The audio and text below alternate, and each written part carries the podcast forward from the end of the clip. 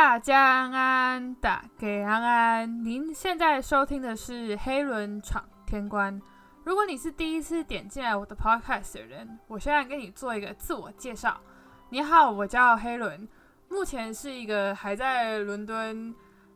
打拼，然后边学习的一个女生。然后我的频道大部分是在讲一些我在英国啊遇到的一些事情，甚至是我来英国前遇到的一些事情。再可能就是因为我现在是在学习设计相关的学系，所以也有也有机会讲到一些跟艺术大学相关的事情。毕竟呢，艺术大学对大家来讲可能是一个比较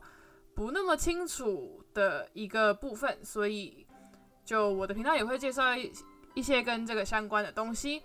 然后，如果你对我其他集数有有兴趣的话，也欢迎你到各大 podcast 平台搜寻我的频道“黑轮闯天关”，就可以听到我的其他集数啦。好，正式做完了，大家好久不见，真的是好久好久不见，我终于回来录 podcast。因为前两周就是像我说的，算是一个请假的概念嘛，因为我学校的事情真的真的太忙了。呃，主要忙的原因也不是说因为我偷懒或者什么的，其实是因为，呃，我刚完成的这个作业算是我们第一个学期就应该要交的作业，但是呢，因为那个时候疫情的关系，就是呃整个局势都有点不明朗，所以学校最后决定把我们上个学期的作业延期到我们圣诞节放假之后，就是呃昨天截截止。就是昨天要交出去，变成是说我整个圣诞节假期基本上都没有休假，每天都会稍微做一下、做一下、做一下。然后刚好就是一月新年刚开始的时候，就是变成是说我们已经接近了交作业的时候嘛，就是必须要开始做一些善后的动作。再加上其实我们本来作业是可以选择实体去交的，然后我大部分的作品也都是用实体的方式呈现。我就想说，毕竟我人也在伦敦嘛，那。我做实体的作业交给老师，老师更能清楚的摸到我做的一些东西啊，做的一些作品，那还有整个作品的脉络什么的，毕竟是比较直观嘛。但是呢，没想到因为英国的疫情大家也都看到了，就是变得非常非常的严重，所以英国又开始了封城的一个动作，变成是说我们学校所有的课程，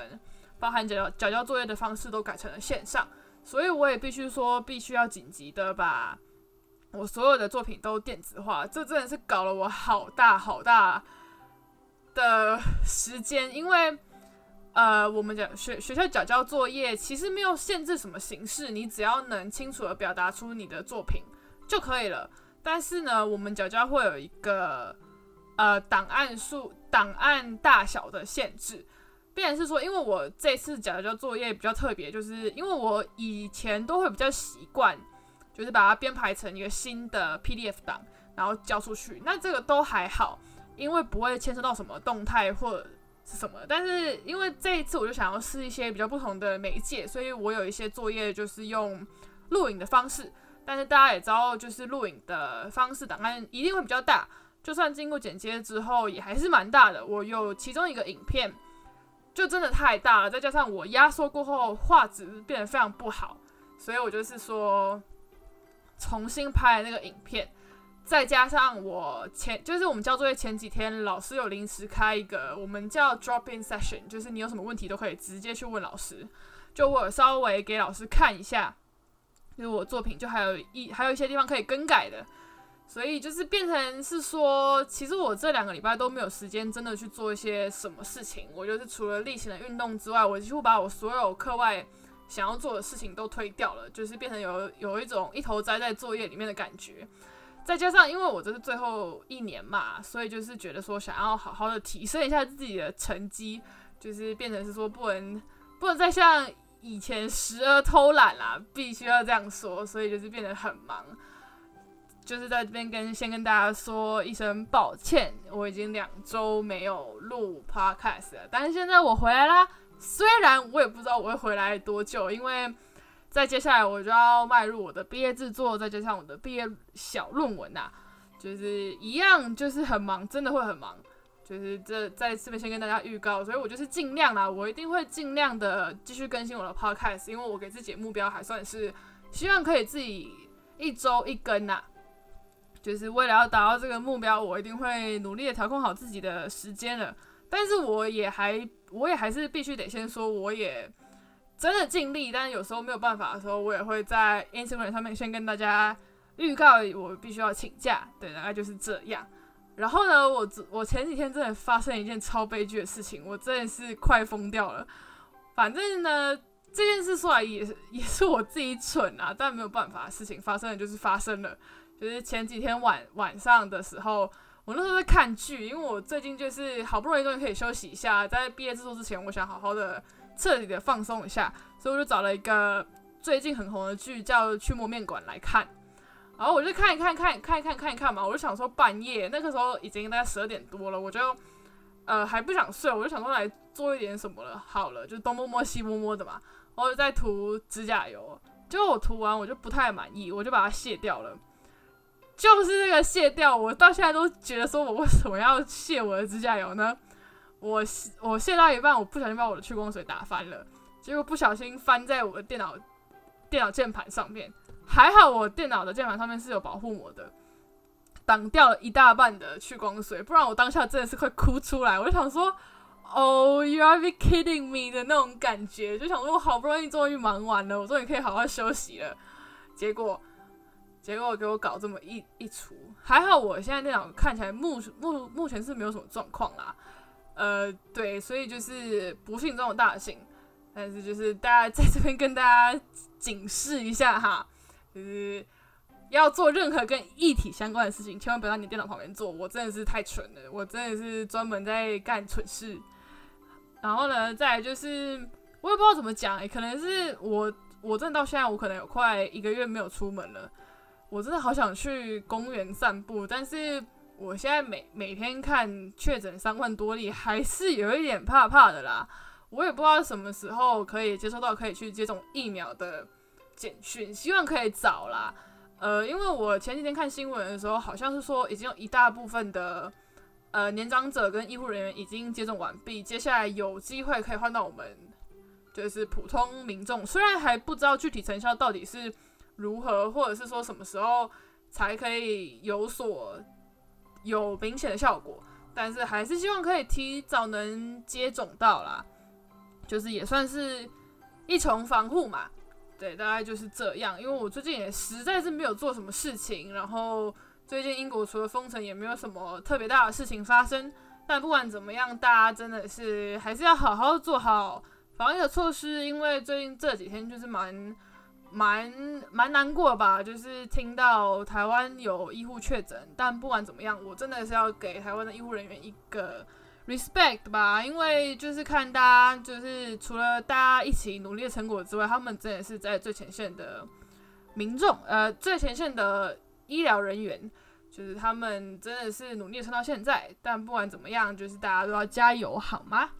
然后呢，今天我们就要接续上次。很久之前，大概三集之前的一个内容，就是讲我在英国遇到了一些什么困难。因为毕竟那个时候已经接近圣诞节嘛，我好像有快一个月都在不务正业，就是在讲一些乱七八糟的废话，分 分享一些生活上的事情。所以终于这次呢，回归到了我们上一次没有讲完的主题，就是呢，呃，大概讲了一下我在英国遇到的一些困难。然后呢，今天也会是接续下去把它讲完。呃，今天会比较讲的算是一个生活层面嘛，生活习惯层面，以及的一些小小蛮好笑，但小小的蛮好笑的一些刚来不习惯的事情。然后大概就是这样。好，那我们就继续讲下去啦。呃，我觉得第一个可以归类是文化冲击吧。我觉得我之前应该有提过类似的，就是，呃，以整体英国人的一个文化习性的话，就是喝酒吧。英国人真的好爱喝酒，然后再加上呃，我这应该大概讲过了，所以我就是想在这边再提一下，因为我那时候真的是太冲击了。呃，就是除了喝酒啊、抽烟啊之外。就是整体英国人的习性，呃，特别是要来说，就是我来到艺术大学之后，呃，学生跟老师们抽烟喝酒的比例也相当的高。呃，就是你会看到有一些学生，他们非常非常爱跑夜店或者酒吧，因为英国，我今天看到一张图片，那个图片还蛮好笑，就是你在你用你在英国，然后用 Google Map 去搜去搜寻 pubs，英英国那种这种酒吧的覆盖率真的是高到相当惊人。看我看到时候是真是真的觉得蛮好笑的啦，但就是这是真的，因为像是我现在住在学生宿舍嘛，我。因为我住在嗯学生宿舍，离车站蛮近的，我就以这个距离为单位，就从我宿舍走到车站，呃，大概五到七分钟的距离就有三间，呃，两间运动酒吧跟一一一间纯酒吧，就是覆盖率就是这么的惊人。但是我觉得大家就是也不要觉得有什么，这个毕毕竟他们就是这个就是他们生活的一部分，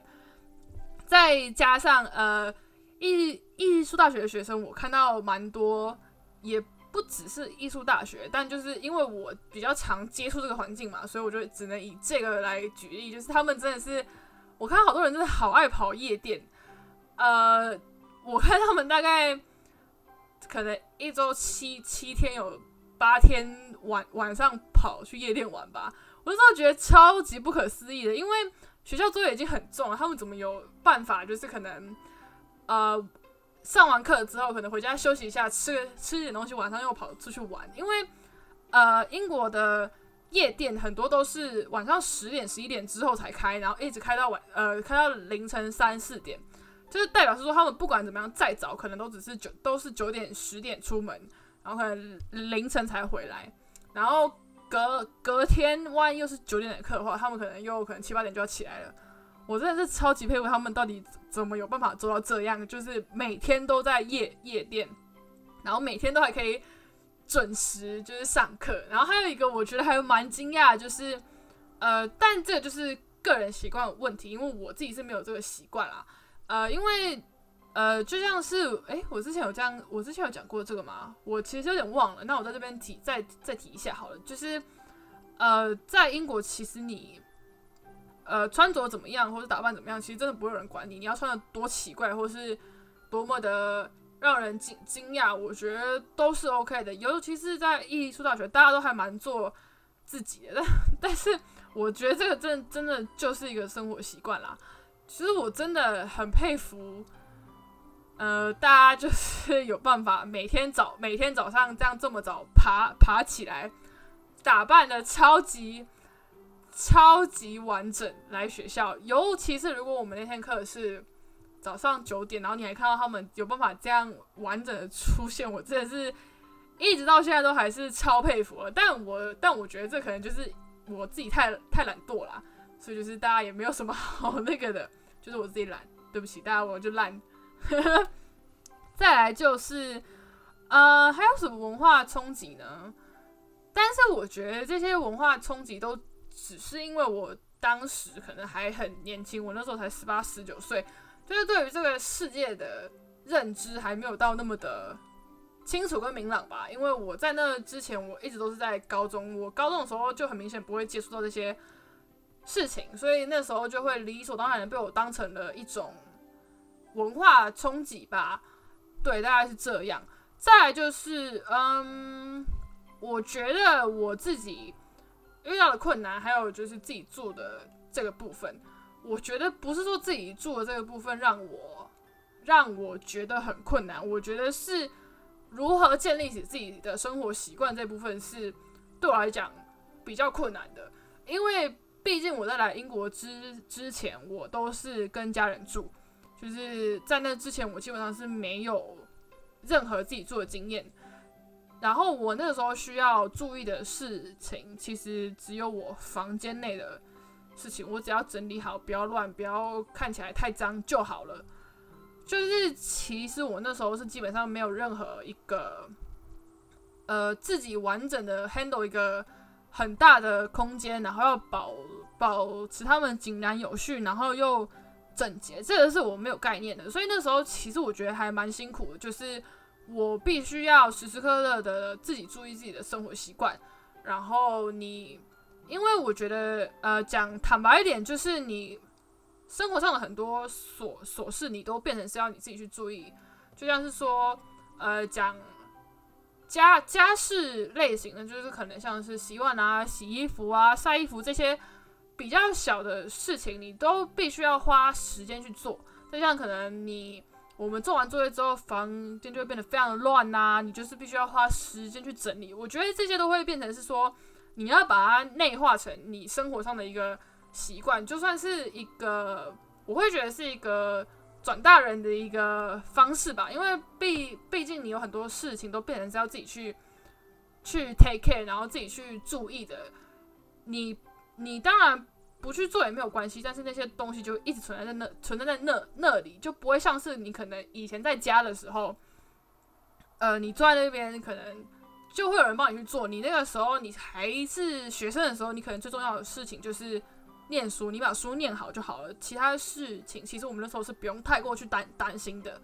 所以那时候，我觉得这呃，其实这一件建立自己的生活习惯，然后建立自己的生活风格，然后对于自己生活日常的一些掌控，是我觉得我一直到现在都还在学习的。虽然是说，我现在已经很习惯说，呃，我可能某一个时间点，或者是某一个时段之后，我就是得。花一点时间去维持我自己生活上的一些，呃，去去维持我生活上的一些习惯，然后去做这些事情，然后去可能整理房间、吸吸地啊、拖地啊、折衣服啊，然后洗床单之类这些事事情会变成是必须要排到我一个日日常生活中的一个日程里面，我就不能再很。任性的说，哦，我可能等下再去做，然后我没关系，我只我明天再做，然后可能明天他这件事情他就会有人帮你做好了，所以这件事情就不是这样运作了。所以我那时候其其实有一阵子也是蛮阵痛的。虽然说我第一年做的是学校的宿舍，然后我们厨房是共用的，呃，就有很多事情可以是我们共用的人大家一起协调轮流去做的。但是我觉得坦白说吧，我那个时候第一年住在学校宿舍的时候，也是遇到蛮多，不能说是惊世骇俗啊，但就是大家生活习惯上的差异。因为我们那时候是六个人共用一个厨房，然后我们呃每一个月吧，每一个月都会有人来检查，他那种他他算是一种整洁评分吗？就是共共用区域的整洁评分。然后如果你你当然也可以不打扫，但是你如果整洁评分没有合格的话，呃，宿舍就会花钱请人来帮你打扫，但那个钱就是我们六个人要平分，就是理理所当然，大家都不想花那个钱，但是我不知道为什么那个时候每个月要整理的时候，我就我们六个里面就是会有人摆烂，就是我那时候真的看过超夸张的，因为到最后都。都是我在收，因为我真的有时候真的会受不了，因为厨房那种地方就是你垃圾不丢就会臭掉，而且又会有很多生鲜的食品的问题，然后东西腐烂什么就会很可怕，所以我就会，所以那个时候到最后都变成我在收，然后就看到很多什么，呃，我看过最惊奇的是，呃，我那个时候有另外一个室友，他可能前一天披萨没吃完，然后也没有冰。就放在琉璃台上面，然后它就坏掉了。它放不止一天哦，然后就坏掉了。我还看过什么鸡鸡蛋，呃，就是打破了鸡蛋，然后它就是粘在垃圾桶的边缘。然后大家也知道，鸡蛋臭，鸡蛋臭掉之后就是很可怕。然后那时候，哦，那真的是噩噩梦。但是我那时候，毕竟我觉得我那时候。真的就是不敢说什么，那时候就是俗辣，那时候真的是超俗辣一枚。再加上那时候我英文其实也没有很好，我没有那个能力去跟别人吵架，所以就是那时候我也只能就是吃哑巴亏吧。我那时候也不敢硬起来或者什么，然后沟通能力又不是太好，所以就是大家大家大家那个时候，因为我们六个人里面是有蛮就蛮大一部分是。外国人，他们可能就是看你好欺负，他们就会摆烂，觉得说，呃，反正那个亚洲女生到最后看不过去，就会自己就会自己去收。他们就不用太 care，因为会有人帮帮他们收嘛。所以在这这边就是要在这跟跟大家讲的，就是真的不管你只要觉得你权益受损，然后你觉得你没有错的时候，就要勇敢的讲讲出来，勇敢的去争取。说，因为那个就是大家那个时候，我们就是这个就是我们六个人都必须要去负责的事情。凭凭怎么说？你们觉你们觉得有人会去收，你们就不收，这是我们六个人都应该做的事情。但是我们那时候真的真的太俗辣，所以不敢。但是大家就是如果遇到这样的状况，或是类似觉得自己权益受损的时候，大家真的不要怕，就是勇敢去争去争取。因为我觉得你如果你不去争不去争取的话，他们就会。欺负他们就会觉得你好欺负，然后就会变本加厉。这件事这种事情不会因为说你不说话，他们他就会自己消失。很大一部分的时候都是会变得更加严重的。然后再就是我觉得是几件小事吧，就是我觉得需要克克服的。我觉得有一件事情就是讲电话，尤其是打电话给客服。因为就像我之前说的，英国没有像台湾那么的便利，你可能直直接到店里面去找人，就会有人帮你处处理。英国很大一部分，你对任何事情有任何问题的时候，他们都只会叫你找客服。但是呢，客客服就是重点，他们很多大公司都是外包给印度人，就是变是说他们英国的分分部下班之后，他们的客服就会。自动转到印度这个部分，但是呢，大家要知道，印度人的英文真的是没有在开玩笑的口，那个腔调真的是超级重。我花我当初花了很久的时间才听得懂。我那时候有个印度的同学讲英文在讲什么，这边不是说歧歧视或者什么，他们的口音真的很难懂。大家如果有听过印度口音，就知道我在讲什么。当然，有可能是我功力不够了，但是我那时候真的觉得好难。但是我又，但是你又打电话给客服的时候要问问题，又都是印度人，所以我那时候真的超级害怕打电话。如果有任何问题的话，我一定是先想办法解决到不能再解决的时候，我才会打过去。然后如果真的是太太紧急，我才会打，不然很大一部分的时候，我都会选择在英国分部有上班的时候。然后这个还必须建立在他们在英国是有设是是有英国部分的这个客服的话，客客服才行，不然没有的话，我一样要跟印度人在那边鸡同鸭讲半天。真的，这个 这个我真的必必去说，那个时候是我这个是我没有想到的一个蛮大的困难吧，因为 因为真的真的太难了，这个我也没有什么解法吧。就只能跟大家讲说，就是大家就是习惯就好。虽然我到现在有时候还是会蛮讨厌讲电话的，因为我也不知道为什么，可能是我自己功力不够吧。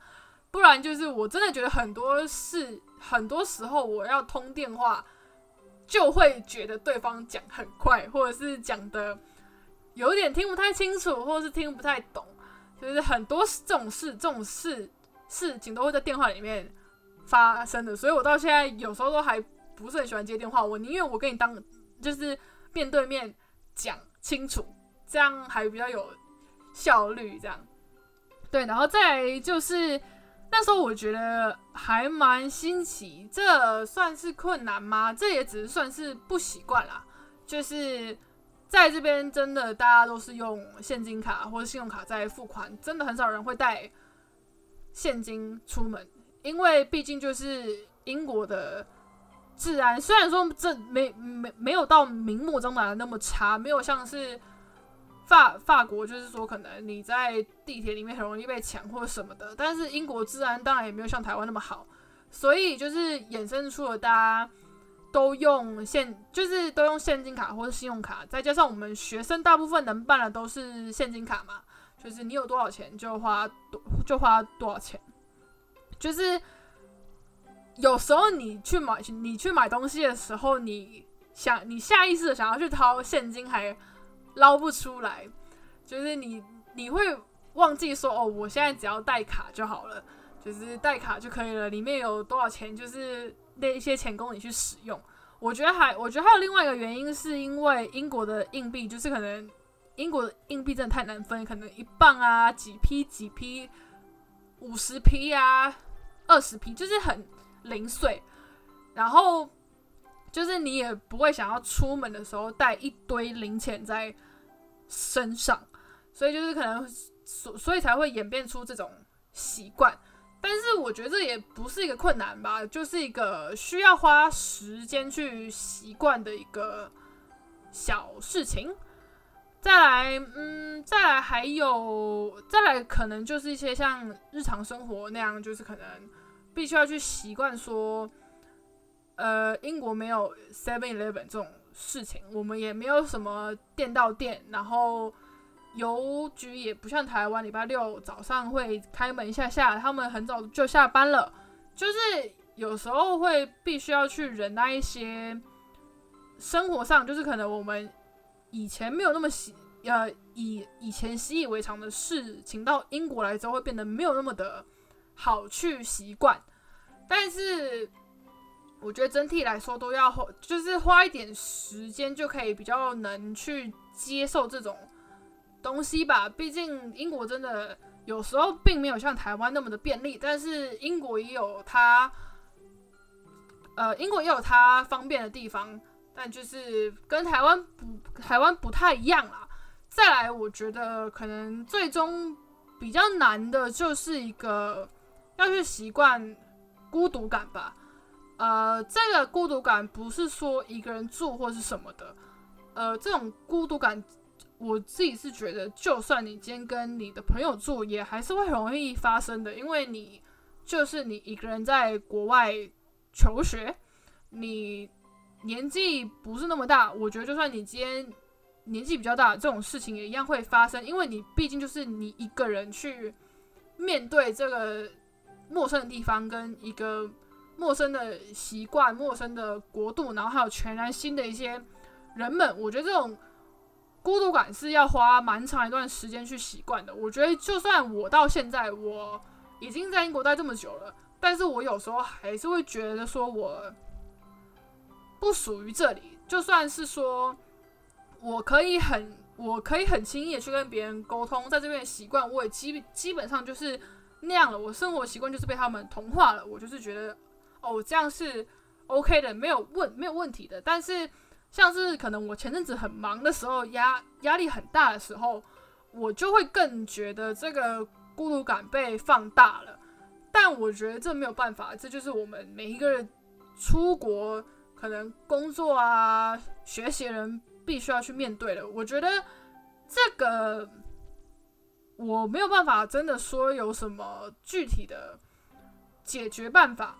但是如果大家想知道我，自己是怎么克克服这个孤独感的吧？孤独感的话，我也可以之后再录一集，就是专门讲这个，因为我觉得可以讲的太多了吧。因为我在这边待这么久了，我每次面对孤独感的方式都不太一样。但是我觉得孤独感跟自跟自己一个人独处这件事情，是我这两集里面讲的所有。事情里面最难去克服跟最难去面对的吧，因为你很多时候你不会觉得自己是处在这个漩涡里面，但是其实你已经在里面了，而且你没有发现到，你只会觉得你可能只是心情不好，但是你如果放任他不管，你没有去解决的话，很有机会会演变成其他更严重的问题，所以就是大家就是要。好好诚诚实的去面对自己的情绪，我觉得很多时候，你去接受你自己的情绪，跟接受你自己说，哦，我可能现在就是觉得孤单的中，就是都会都会好好过于你去逃避这个情绪，因为我觉得你这种事情逃避是没有用的，你逃避它就会一直都在那边，所以我就觉得，首先要做的就是好好的去。面对就是接受他说哦，我现在觉得孤单了，我现在觉得需要人陪了，我现在觉得很心情不好，我现在觉得很低潮跟低落，我觉得都是没有关系的，就是面对就对了。我觉得面对了之后，我们才有办法去讨论说有没有什么更进一步的方法可以去解决它，或是什么的。但是在今天大概讲的就是这一些了。虽然我前面又废话了很久，然后我不小心又讲到了三十分钟，但就是跟大家分享一些我觉得我来英国之后有面对到的一些琐事啊，面对到的一些问题，面对到的一些冲击，然后还有跟就是自己相处的部分。然后下一集我也还暂时不知道可以讲什么，但是这一集大概就是这样。然后感谢你们的收听，我们下一集见，拜拜。